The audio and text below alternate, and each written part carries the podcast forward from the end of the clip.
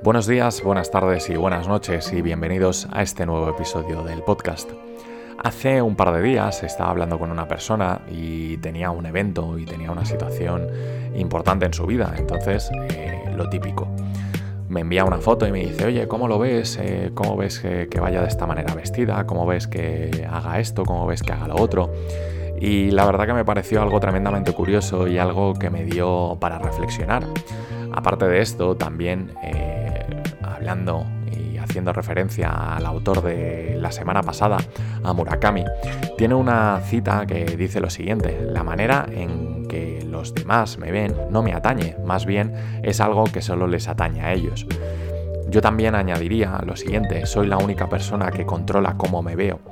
Y es que muchas veces nos preocupamos en eh, cómo nos ven los demás o de qué manera podemos impresionarles o de qué manera podemos hacer eh, que, tengamos su atención. Y, eso es algo que está completamente fuera de lugar. Creo que lo primero de todo es saber controlar cómo nos vemos nosotros, saber controlar la imagen que, que, damos al exterior, porque por muy bien vestidos que vayamos o por un intento de ser alguien que no somos en realidad, eh, no va a hacer que les impresionemos más o menos. Creo que lo importante aquí es ser uno mismo.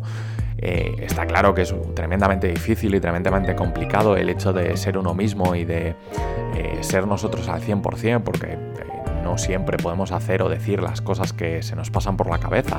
Tenemos también que adaptarnos un poquito a la situación y al contexto en el que nos estamos moviendo. Pero me parece que lo principal y lo más importante es eh, encontrarnos bien con nosotros mismos, eh, encontrarnos eh, en paz con, nuestra mente y con nuestra alma, por decirlo de alguna manera. Y cuando estemos al 100% en esos dos aspectos, creo que la imagen que irradiaremos a los demás será mucho más positiva.